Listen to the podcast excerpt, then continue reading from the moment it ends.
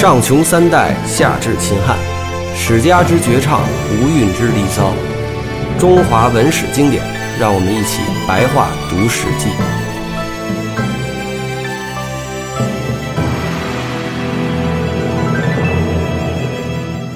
呃，各位听众朋友，大家好。那今天我们继续来白话读《史记》，坐在我旁边的还是史杰鹏大怪老师，北师大专门研究先秦两汉这段历史的老师。呃各位网友，大家好。嗯，那我们继续啊、今天是秦本纪第五。我觉得呢，就是《史记》基本上就两部分写的最精彩，一段是秦，一段是楚汉争霸，嗯，是吧？嗯，这两段应该说是就是对后世影响也是最深刻的，就是说老百姓知道的可能故事里比较多的都在这两段。对，也就是秦末呃汉初，呃，战国末年，嗯，到秦汉。好，秦本纪第五。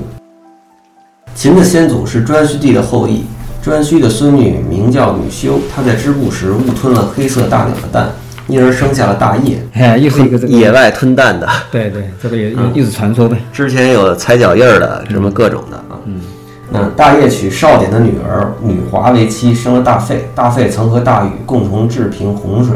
治水之后呢，呃，舜帝赐予黑色的玉龟，呃，玉黑色的玉做的，那种玉器，就上面是尖的那种。嗯，呃，禹说这不是我单独能完成的，大费也有功劳。舜就把尧姓的女儿嫁给大费，就告诉他说：“费啊，你帮助禹完成了这件功业，我赐给你白色的，呃，这是旗子是吧？呃，白色的旗子。一种仪仗用的一种一种旗帜啊。嗯，以后你的子孙一定会昌盛的。”大费很恭敬地接受了，他又辅佐舜训练鸟兽，鸟兽都很驯服，这就是尚书上所称的伯邑。舜赐他姓嬴氏。呃，大费生了两个儿子，一个叫大连，就是鸟俗氏；一个叫若木，就是费氏。玄孙名叫费昌，子孙有有些住在中国，有些在中国的隶属部族中。费昌在夏桀时呢，投奔了殷商，替汤王驾车，在明条把桀打败了。而大连的玄孙叫孟戏，仲衍，鸟身而能人语，就是说他的传说中是鸟身的人。嗯嗯，对，帝太戊知道了，想请他来驾车，占卜的结果也很吉利，于是找他来驾车，并且把女儿也嫁给他。从此以后，仲衍的子孙每一代都对王室有所贡献，也因也因为呢辅佐殷商的缘故，嬴氏都呃嬴氏的子孙都很显达，成为诸侯之一。嗯，我就想知道，就是说当时这个驾车的司机这件事情，嗯，嗯，是一个很尊贵的行业，是吧？呃，驾车司机的话，他当然也是在那个时候可不是一般的人，也一般都是贵族吧。嗯，他每次以前你看春秋时候，每次打仗的话，他都要先个占个卜，呃，谁来驾为国王驾车？如果如果是选上的话，那都是很荣耀的事情。嗯，所以这个是比较重要。后来在秦汉时间也是，像夏侯夏侯因为为这个刘邦驾车，后来他就当了太仆，也就相当于现全国的交通部长。嗯，夏侯谁？夏侯呃夏侯婴，夏侯婴啊，夏侯婴然后那个当时孔子也说，这君子六艺嘛，就是也有驾车这一项。对对就是驾车这件事情为什么那么重要呢？对古人来说，因为古代打仗，它都是要靠车战。嗯一般是如果是在地面上徒手搏斗的话，那大家都是认为是非常勇敢的。嗯，只有在车上打的话，这是标准的一种战战争法，贵族才能乘车打仗。能上车打仗的人，一般都是身份比较高的人。嗯步兵跟着他们的都是比较地位就比较低的了。而且古代驾车的话，它是这个这样技术非常难的。嗯啊、你像这个，因为它要调四匹马，驾着车跑的按照它的意志跑，非常难跑。而且其中一样。可能一一匹马射倒了的话，它它要怎么个处理，都都是非常难的啊。就是这是专业技术啊，这是这是非常有专业技术，所以古代书上也经常会列举一些驾车非常厉害的人，什么王良啊、赵富啊，嗯，这个都是在古代人看来是非常厉害的人。嗯，就相当于当时的神神神枪手啊，或者什么战争英雄之类的啊。就是优秀飞行员，就是仲衍的玄孙名叫钟觉，在西戎保卫西边的疆域，生了费廉是吧？对这个我还以前还曾经写过一个散文呢，说这个这个史书上说飞廉啊，说他这个跑得非常快。嗯，我后来我们这个我们平常有一种蟑螂啊，它一般在很多地方都叫飞飞廉啊飞廉，在古书上也叫飞廉。嗯，就说蟑螂其实跑得非常快这人像蟑螂跑一样跑得快啊。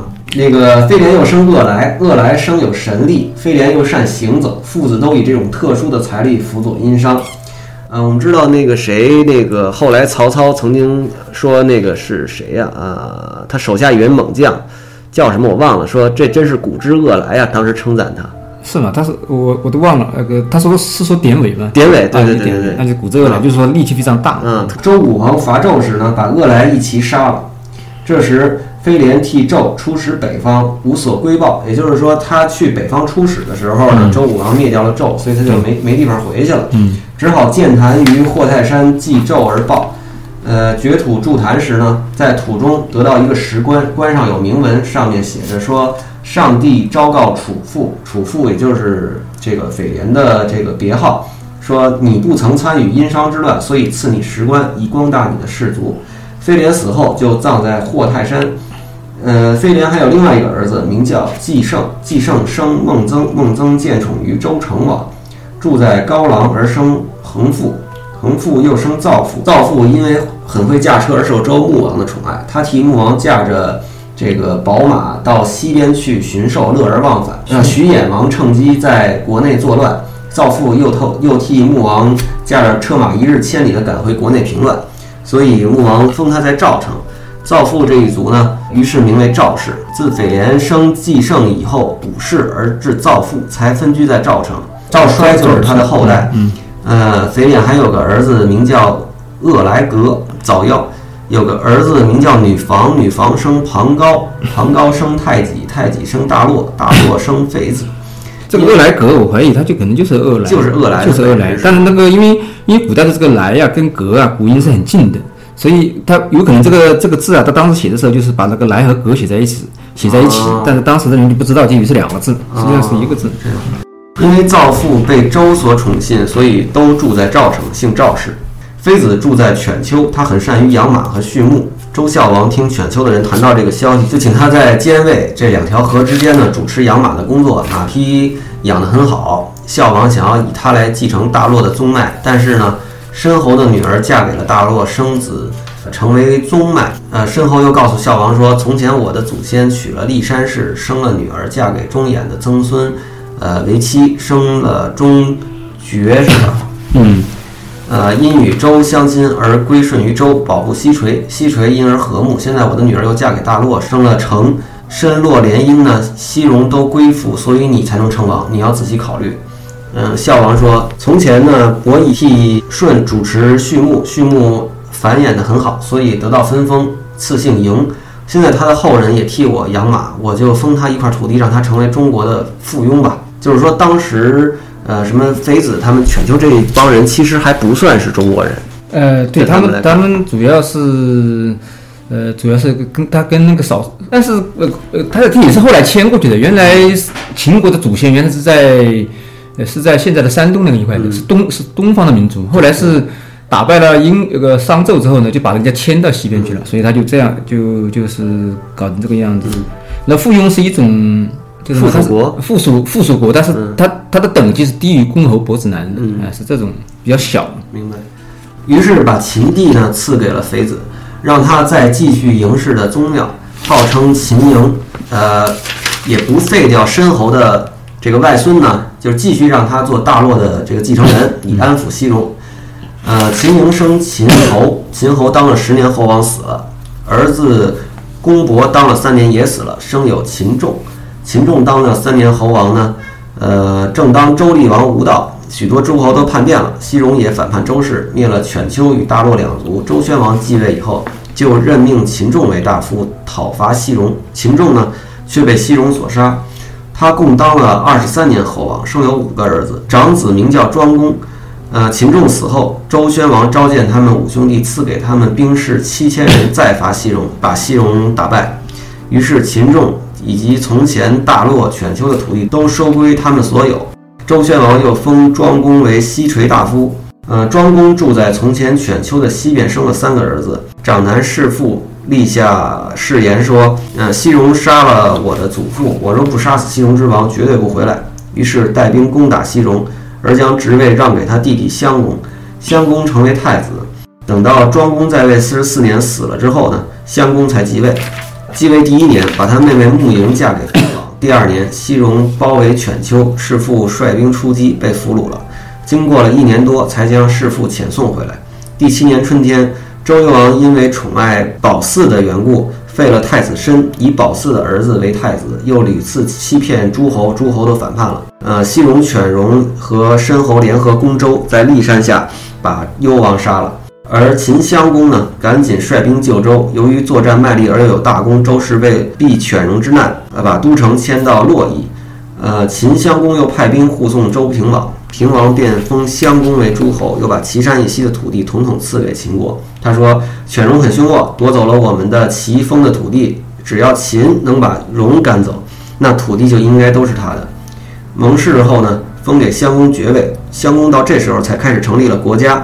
和其他的诸侯呢互通聘礼，又用这呃一些祭祀的东西来祭祀上帝。十二年，襄公攻伐西戎，到了岐山就死了。文公继位，那也就是说，秦的祖先实际上一开始是一个附庸国，连呃连那个就是连诸侯都不算。对对对，呃，甚至于都不能算贵族。是呃，就就那个他贵族还是他还是贵族还是贵族，就是很小的贵族，很小的贵族，非常小的贵族。就是等级非常低的，对等级。然后他因为各种战功嘛，就是又是救周氏啊，然后又是打这个西边的少数部少数部落呀，对，把他这边土地就是就是名义上就给了他们啊。嗯，呃，文公这个人呢，元年的时候还住在西垂宫，三年就率兵向东狩猎，也就是率兵向东打仗嘛。第四年到达监水、渭水交汇的地方，他说：“从前周氏赐我祖先秦营住在这里，最后终于成了诸侯，于是便要在这儿居住。嗯，占卜的结果呢很吉利。十年第一次在标县用三劳祭祀祭祖上帝。嗯，十三年才开始有史官记载大小事迹，人民也渐渐开化。十六年，文公派兵攻伐西戎，西戎兵败逃走，文公因此收复了周朝旧有的土地和人民。疆域到达岐山。”又把岐山以东献给周氏。十九年，在陈仓得到一种神兽，名叫陈宝。二十年才订立了父母妻三族的法律。二十七年，砍伐雍南山大紫树，将青牛怪兽赶入风水中。四十八年，文公的太子死了，赐给他谥号叫贞公。贞公的长子继为太子，也就是文公的孙子。五十年，文公死，葬在西山。真公儿子继位，这就是宁公。那么这个插一句话，就是宁宁公这个这个史记记载是错的。按照根据这个根据出土的铜器啊，那个秦公轨啊，这个宁公名字原来是宪法的限制的一个误写啊，所以应该叫是献公。所以这个人起名就不叫宁公，他应该叫献公。啊，对的，谥谥号为献公。那我们为了后边方便，还就这么读行吗？对对对，可以。大家知道这事儿就行。然后就以上这一段，其实大体上讲的意思就是说，等于就是人民渐渐开化以后呢，随着。这个生活的进步吧，嗯，就是他们也开始，就比如说，呃，兴修一些水利啊，嗯，然后就是把一些原始森林砍掉，然后把里边的那个神兽啊什么都赶走，嗯，是吧？就是慢慢的，呃，你包括建立一些法律什么的，嗯。宁公二年迁居平阳，派兵攻打荡社，三年又和亳作战，亳王逃到戎去，荡社也被消灭了。还有一个事儿，我也想。插一下，这个西戎其实就有点像咱们现在说的那些游牧民族，是蒙古族啊或者什么。当时可能没有蒙古族而已哈。对，当时可能不叫蒙古族，但是就是这个主要是匈奴吧。因因为这么听下来的话，也是说，哎，今天把西说是把西戎灭了，结果下一段过了几年之后发现还在。嗯，对，嗯，就是灭不掉啊，灭不掉的。四年，鲁公子辉。是呃，弑杀了他的国王尹公。十二年，呃，宁公又攻伐当氏，把他征服了。等等等等，下面一大串呢，都是说这个他们这边的，包括当时算是东周末年的一些，嗯，一些一些征伐的事情吧。直接就说到后边吧，后边是说，呃，在穆公的任号元年的时候，他自己率兵攻打了毛巾，得胜。四年呢，呃，娶了晋国的太子申生的姐姐为妻。这一年，齐桓公伐楚，直到昭陵。穆公的任号五年，晋献公用美玉良马向虞这个国家借道，顺便就把虞和国这两国就给灭了，俘虏了他们的国君和大夫百里奚，又用百里奚为秦穆公夫人陪嫁的仆役。呃，百里奚从秦逃到宛，被楚国的这个乡下人捉着了。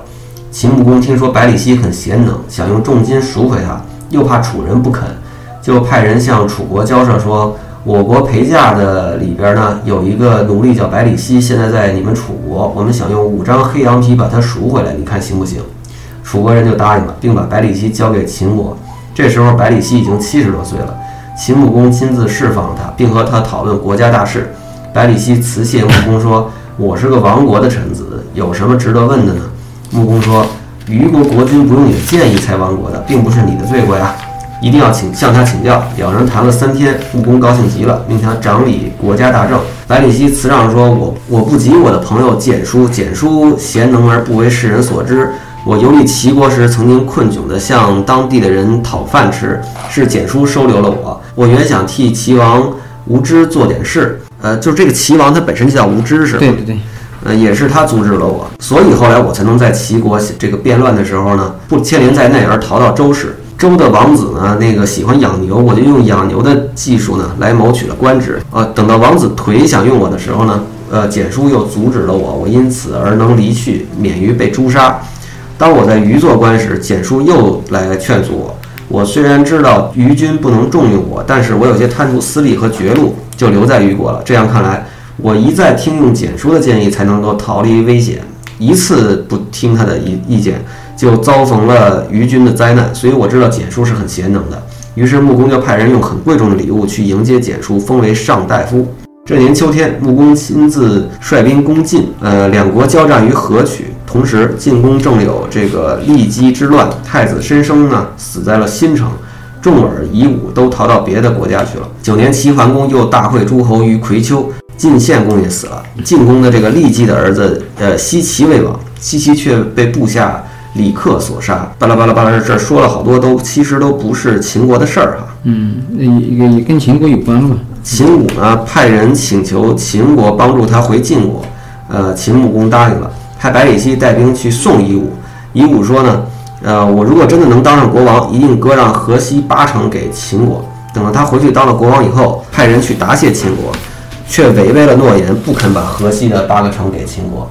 又杀掉了李克，裴政知道了很害怕，就跟秦穆公商量说：“呃，晋国的人实际上是不要以武为王的，而是要让重耳为王的。现在以武违背了彼此的约定而杀了李克，呃，都是这个他手下的两个人的建议。希望大大王用重刑把那两个人招来秦国。这两个人来了以后呢，再让重耳回晋国就容易多了。”穆公答应了，派人送这个丕政回国。招了他说的那两个人来，这两个人呢，一个叫吕生，一个叫细瑞。他们这两个人都怀疑裴政有这个阴谋，就建议夷夷吾呢把裴政杀掉。呃，丕政的儿子皮豹逃到秦国，向穆公游说说，晋王昏庸暴虐，百姓都不亲附他，正可以攻伐。穆公说，百姓如果真的不愿意，又怎么能够随便的诛杀大臣呢？能诛杀大臣，正表示他能与百姓相调和呀，不肯听他建议，但暗地里却很重用皮豹。那这意思就是说，实际上也不是说什么调和不调和，是说他在就是这个这个当时的晋国的国王对当时的政治的控制力比较强，他是这意思。对对。十二年，呃，齐管仲、西彭都死了，呃，晋国大旱灾，来向秦国借粮米。皮豹劝秦穆公不要给他，利用晋国饥饿的饥闹饥荒的时候去攻打他。啊，穆公问公孙支的意见，公孙支说：晋国饥荒时我们接济他，他一定会感激我们的，不可以不借。又问百里奚，百里奚说：夷吾这个人虽然得罪了您，但是晋国的老百姓有什么罪呢？于是用了百里奚、公孙支的意见，借粮给晋国，船运车运从秦都雍城到。像秦都的雍城，嗯，是吧？他当时的都城在雍城上。对对对，船运车运从秦的都城雍城到晋国的都城绛城，绛县，绛城是吧？嗯，对，一路络绎不绝。嗯，十四年，秦国饥荒了，向晋解粮。晋王呢和大臣商量，有一个叫这个有一个叫国社的人说呢，我们利用他饥荒的时候攻打他，一定可以成功。晋王听从了他的意见，十五年派兵攻秦，秦穆公也立即发兵。以裴豹做大将，亲自前往迎击。呃，九月份的时候，和秦晋惠公夷吾合战于韩原。惠公离开了本部大军，与群军征战，但归队时因为那个路马那个路上泥泞太深，马跑不快。秦穆公率领着他的部队追赶他，不料惠公没捉着，反而被晋军包围了。晋军攻击穆公，穆公受了伤。这时在岐山下。偷吃了两马的那三百人赶来迎战晋军，冲破了晋国的包围，不但使穆公脱困，反而活捉了晋惠公。这个偷吃了三百两马，这个故事是怎么回事？下下面就想了呀，就是以这个之前呢，秦穆公曾经丢丢掉了一匹很好的马，嗯，然后呢，那个他发现岐山下的野人，就是就是那些老百姓未开化的人啊，未开化的这个老百姓就就抓住这匹马，然后把这个马杀了。然后然后三百人围着围着吃这匹马，当官的就公安公安人员吧，就把这个三百人给捉住了，给他们判刑。然后秦穆公说：“他说君子不以畜生害人，善马肉不饮酒伤人。他的意思就是说，君子不因为这个畜生而去呃残害残害人。他说我听说，呃吃了好马肉肉的人呢，如果不同时饮酒的话，这样的话对身体有伤害。于是还反而不但没杀他啊们，不反而给他们酒。酒喝。对，然后三百人就就非常对秦穆公非常这个感恩戴德吧。等于就是这些野人还是很淳朴的，啊就是因为吃了一顿马肉就过来，不必刀枪就来打仗。对对对。呃，这个晋国人也挺坏的啊，就是说，呃，晋国闹饥荒的时候，秦国去管他秦国要要粮食，秦国就给了。对但是秦国闹饥荒的时候，管晋国要粮食，晋国就派兵来打。嗯，非常坏。于是呢，这个秦穆公俘虏了晋惠公回国，宣布说，过几天我将用晋惠公来祭祀祖先。周天子听到这个消息，说晋是我的同姓诸侯啊，向秦穆公呃请求饶惠公一命。夷吾的姐姐，也就是秦穆公的妻子，她听到这个消息，披着黑衣呃麻衣黑巾，赤着脚来见秦穆公，说：“我的兄弟，我却不能救他，救了他就破坏了你的命令。”呃，穆公说。呃，我以俘虏晋惠公为大功，却不料天子有所请求，而夫人也为之忧虑，于是和晋订立了盟约。这段这一段呢，在《左传》里面写的要生动多了。嗯他说，他说夫人他他说夫人听说这个这个老公要把这个他的他的弟弟给杀了之后，他就就给他写了一封信，给他有两张纸条吧。他说，他说你如果他说你早上来，我晚上就死。呃，你晚上来，我早上就死。你这个早上来，我晚上就死。他说，除非你放了我的弟弟，我才。而且他死的时候，他说我要带着我两几个儿子一起死。然后这个让你秦断子绝孙秦穆公一听就非常非常害怕，就最好最好就就把这个放了，把他的弟弟放了。但是这个就是说，这个这个秦惠公不晋惠公也确实挺过分的，哎，他是这事办的，哎，对是吧？那你说他们这个这个他这姐姐，包括周王什么的，对，他这个确实是很过分，但是都是为了。那个这个是，就算这个事情弟弟这个犯了死罪，他还是想救下他嘛，这个是反正很符合最后的符合人之常情最。后的结果呢，就是这个秦穆公怂了，就答应让这个惠公回国。对对，呃，订立了盟约，嗯，呃，又安排他住在最好的居所，用诸侯之礼款待他。十一月的时候，让尹武送这个家伙回国。尹武把河西的土地呢送给秦国，让太子、太子玉，就是就是一个当人质一个呃晋国的人质吧，留在这个秦国做人质。呃，秦也把自己的宗族里的女子呢嫁给了这个太子玉。这时候，秦国的疆域已经东到黄河了。十八年，齐桓公死了；二十年，秦灭了梁与芮这两个小国。二十二年，晋公子玉呢，听说晋惠公病了，说梁是我母亲的国家，现在被秦灭了，我的兄弟又多，万一秦惠公死了，秦一定不让我回国，而晋国呢，也一定会重新立别人为太子。这个太子玉呢，就偷偷的逃回了晋国。二十三年，秦惠公死了，子玉成为国王。秦怨恨子玉逃走，就派人从楚国迎接晋国公子重耳来到秦国，呃，而把从前子玉的妻子嫁给他。重耳起初不肯，后来才答应。呃，穆公对他更加礼遇。二十四年春天，秦派人告诉晋国大臣，想让重耳回晋国，晋国就答应了，于是派人送重耳回去。二月，重耳成为国君，就是晋文公。文公派人杀掉了子玉，子玉就是怀公。这一段儿听上去普普通通，但实际上也很凶险啊。对对，非常凶险。呃，这个秦国派了这个重耳，说我立我我要求晋国的人立重耳为太子，嗯，呃，让他当国王，对，送了回去。当时这子玉还在位，还在位，对。结果这个晋国人竟然就接受了。对对，这里边一定有很多的交易吧，交易啊。也是有交易，因为再再加上可能子玉这个人比较年轻，镇不住，嗯，晋国的大臣又是比较嚣张的一向，所以这样就搞成这个样子。就是也可以想见，当时秦国在那一片儿，就是等于就是周天子的西边这一片儿，秦国的势力有多大。非常大，是吧？对，嗯。这年秋天呢，周襄王的弟弟戴这个人呢，率领敌国的兵攻打周王，周王逃到郑国。二十五年，周天子派人告难于秦，呃，秦穆公领兵帮助晋文公使襄王回回周，而杀了那个叛乱的王子戴。二十八年，晋文公在在城濮把楚打败了。三十年，秦穆公帮助晋文公包围郑国，郑派人向秦穆公说，灭亡郑国只会加厚晋国，晋国是得利了，秦国却并无益处。晋国强盛了，也是秦国的祸患。秦穆公这才罢兵回国，晋国也罢兵了。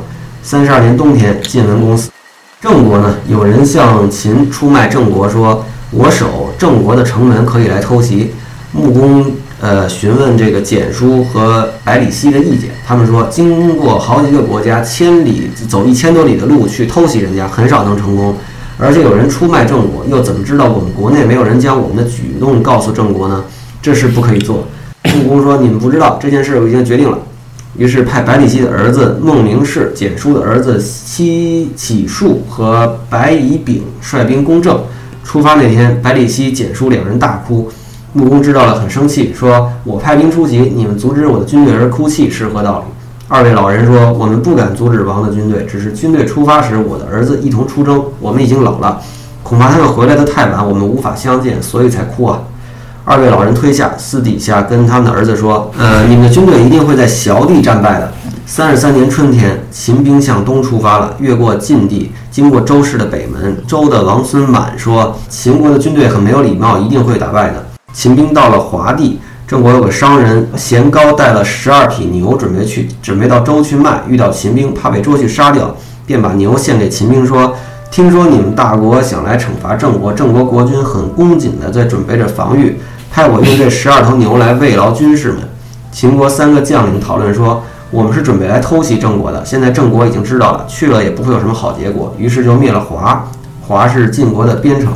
呃，现在的人听起来可能很很奇怪，但实际上也是可以理，在当时来说可以理解，因为当时很多。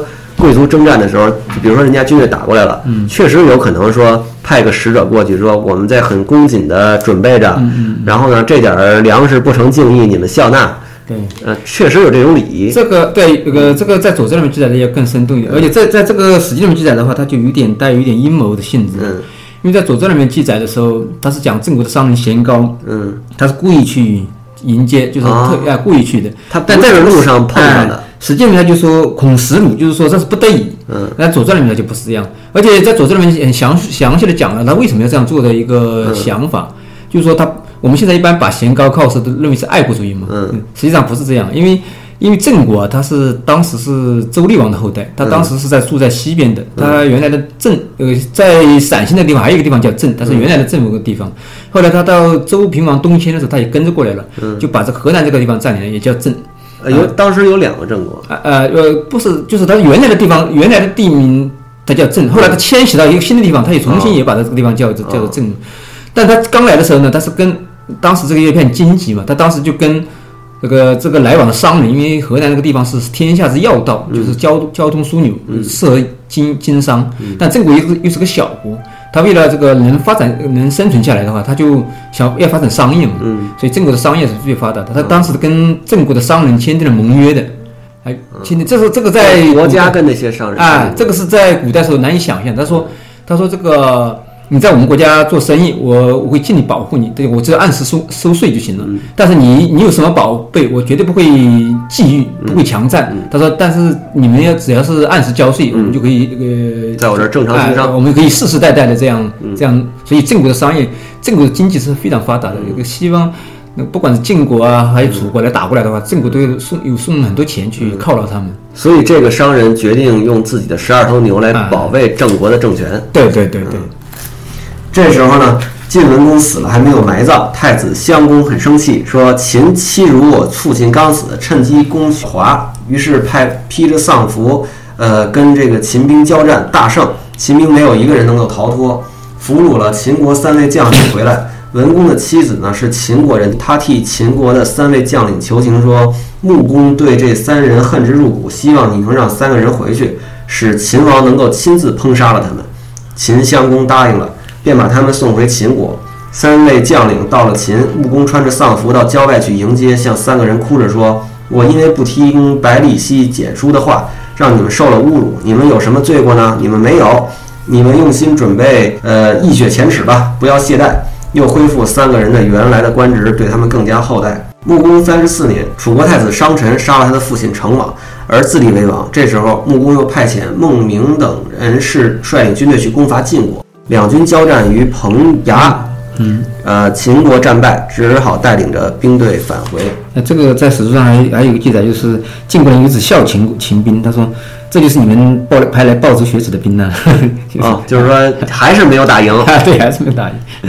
哎，后来就是说，到底是什么时候开始秦国秦国的兵才变成一个就是军本主义国家？就是这个商鞅变法嘛。商鞅变法之后，他就变成军国主义国家了。啊，戎王也就是少数民族的那种王吧，是吧？嗯，对。呃，派遣这个使臣呢出使秦国。呃，这个使臣叫游于，他的祖先本来是晋国人，因逃亡到了这个戎的疆域，呃，能懂得使用晋国的语言，也就是说，他是一个两边语言都会的人。对。啊。戎王呢，也就是这个少数民族的部落王呢，听说秦穆公很贤能，因此派遣由于这个人为使者前来参观秦国的政绩。呃，穆公呢向他展示了华美的宫殿和聚集的财宝。由于说这些成果如果是叫鬼神完成的，则太劳动鬼神了；如果是叫人民完成的，也太劳动人民了呀。穆公很感惊讶，又问他：中国一向本着诗书礼乐的法度来实施政事，然而。仍时时有辩论发生。呃，目前呢，呃，你们容夷这块地方呢，反而倒倒没有这些问题。那你们是如何治理人民的吗？由于笑着回答说：“这正是中国之所以辩论的原因。因为这个上古圣人皇帝呢，制作了礼乐法度，他以自身作则，率先奉行，也仅仅能做到小智的程度。到了后世，在上位者呃日益骄奢淫逸，却仍然这个仗着这个法度的威严来责求呃底下的老百姓。那老百姓在极度困乏当中呢？”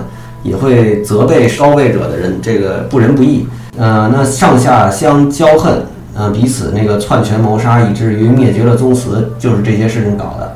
至于我们这个少数民族这边呢，就不是这样了。在上位的人怀着淳朴的德惠来对待他的臣民，下位的人呢，本着忠信的赤诚来侍奉君长。呃，施政于一国就如施政于己身一般，上下和谐，有如一个有机的个体。而不知所以能治平的凭借，就是说他们也不依靠什么法度，呃，这个这才是真正的圣人的政绩。呃，于是穆公回来问内史廖说：“啊，我听说邻近国家中有圣人存在，则是对他敌对国家的忧患。现在呢，这个少数民族的这个荣王呢，他有由于这样贤能的人在，一定是我国的祸患，该怎么办？”这个内史也就是他的当时的太监。嗯，呃，内内史并不是太监吧，内史是。呃，就是也算是史一种史官之一，呃，就是贴身的史官啊，贴身史官。贴官史官。那内史这这个内史廖这个人说呢，呃，荣王所居的地方比较偏僻，呃，不曾听说过中国的音乐，你不妨送他这个呃女子和音乐，以改易他的心智，呃，为由于请命，以疏离他们。呃，留住由于不让他回国，以延误他的归期。荣王觉得奇怪，必定会对他产生猜疑之心。君臣有了间隙，我们才有可才有机可乘。呃，而且呢，荣王也就是少数少数部落的这个王呢，必定会懈怠了他的政事。穆公说好，于是和由于接席而坐，呃，传气而食，呃，非常亲近，并问他荣国的地形与兵士十分清楚。然后命令内史料呢，送给荣王女乐十六人。荣王接受了，并且很很喜爱。呃，过了一整年，仍然不送还。于是秦国让由于回去，由于屡次征谏，呃，荣王都不接受。那个穆公呢，又派人暗中劝降这个由于。由于终于离开荣国而来，而来到秦国。穆公以宾客之礼待他，向他请教讨伐这个戎夷的形势。那也就是说，本来是人家这个少数民族部落挺淳朴的，嗯，然后说，那我们就派点女人和音乐过去，这个扰乱这个你的心智，嗯，然后结果这这那边那少数民族这这这王呢，确实是没见过什么世面，一下就中招了，对，嗯，三十六年呢，穆公又派他们率兵伐晋，渡河以后焚烧船只，以示必胜的决心，终于大败晋人，占领了王宫，报复了之前战败的耻辱。晋人都困守城内不敢出来，于是穆公呃从毛巾渡河，埋葬了这个曾经在之前的战败当中为国捐躯的士兵，并布告全国为他们举哀三日。然后这个在军前立誓说：“官兵们仔细听我说，不要喧哗。我告诉你们，古时候的人有事向老人请意商量，便不会有错。我当时不听简书百里奚的意见，所以今天做这番告示。”叫后人记住我的过失。有德的人听到这件事，都流着泪说：“哎，穆公真是一个诚信的人，终于终于能真正拥有孟明氏等贤卿。”三十七年，秦用游鱼的谋略去攻伐这个少数民族的戎王，兼并了十戎地的十二个国家，拓展了千里的土地。于是称霸西戎。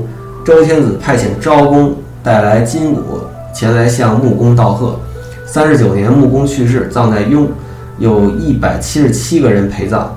秦的三位姓子瑜的良臣，名字叫偃息、仲行、真虎。也都在陪葬的行列当中，呃，听起来非常可怕。就是不不光是奴仆啊什么的陪葬，连这个大臣也一块陪葬。对对。那秦人那个哀痛三位良臣，写了一首《黄鸟》，以呃这首诗呢以表示哀思。嗯，有德的人说，秦穆公拓展土地，兼并国家，向东征服了强大的晋，向西又称霸于这个少数民族。然而，终究不能成为诸侯的盟主，也是应该的。他死了就不再关顾人民，要良臣为他殉葬。以往君王的去世尚且遗留给后世这个德行的典范，而他却夺去了善人良臣，这是百姓所哀痛的。由此可知，秦是不能再向东发展了。穆公有四十个儿子，其中一位继位是就是康公。呃，这巴拉巴拉拉说，下面说了很多这个秦国的传承，以及当时这呃战国末年吗？这个战国初，战国中中段，中段吧，嗯，就是算是初中段，初中段，初中段。说到孝公元年的时候，啊，黄河和太行山以东有六个强国，分别是齐威王、楚宣王、魏惠王、燕绰王、嗯，韩哀侯、赵成侯这六个人。那淮水泗水之间呢，有十余个小国，楚、魏和秦交界的地方，魏筑有长城，从郑的宾洛起，往北有上郡。那也就是说，秦魏交界的地方，秦呃魏国还筑起了长城，专门用来防备秦对对，它长城是非常多的，内地也有长城。它等于当时就是也是就是这几个侯国之间也是筑起长城互相防备，也不仅仅是防备少数民族。对对对，那这跟我们后来的理解其实有很大区别。长城实际上还有一个重要的作作用，就是防备老百姓偷逃出去，逃到别的国家，防备偷渡。啊，防备偷渡，因为他会自己的老老百姓跑掉的话，不少了很多炮灰吗？这个是很重要的。但是就是就是现在能不能说就是当时大家都愿意往哪儿逃呢？呃，就是愿意往，当然是愿意往往发达国家逃了。秦国人就巴不得向东边逃啊，这个是很正常的。所以当时很有可能是说，魏国建起长城，就好像美国人在墨西哥边境那建起那个大栅栏一样，是这个意思。对对。汉代就是明确说了，汉代当时呼延汗单于吧，他不是向汉朝那个了嘛，王昭君那个嘛，他向汉汉朝服软，他当时跟汉朝的汉元帝说，他说。呃，以前我们都是通过长城来防备防备我们，现在我们都归顺你了，你就把长城给撤了吧。那么汉元帝召集大臣商商议，大臣说这个不能撤，他说这个，呃，我们这个长城不仅仅是防备他们的，还有好多我们那个内地的老百姓啊，都经常听说匈奴人过得很好，都想逃到匈奴那去生活。他说这样的话不跑光了，我们不要跑光了。既然是这样，就是中原的老百姓要往匈奴那边跑，这是为什么呢？因为匈奴人。他们没有那么没有像汉朝那种严刑峻法呀。嗯，匈奴他说，呃，汉朝老百姓边地的老百姓经常说，他说闻说匈奴东热，他说是，我们还是跑过去吧。还有好多以前汉朝不是先跟匈奴老打仗嘛，好多士兵就投降了。士兵投降的话就在匈奴生活，然后他们内地的亲友也想逃过去投奔他们。可见在汉朝生活实际上是很苦的。居然是这样，这跟我们传统人的理解这是区别太大啊！对对。因为咱们想象当中都是像什么匈奴他们那边都是穷山僻壤嘛，都是一些什么戈壁沙漠、什么大草原之类的这种地儿。但是人家这可能没这么凶残，老百姓统治者对老百姓相对来说严刑峻法没有那么严厉。对对对，没这么严厉，而且没那么苦，因为人家天天能吃牛羊肉是吧？而且煮水草而洗，而且当官的他没有像汉帝这么这么官这么这么凶残。嗯，这样太有意思了。想知道《秦本纪》第五的后半内容，欢迎收听下期节目。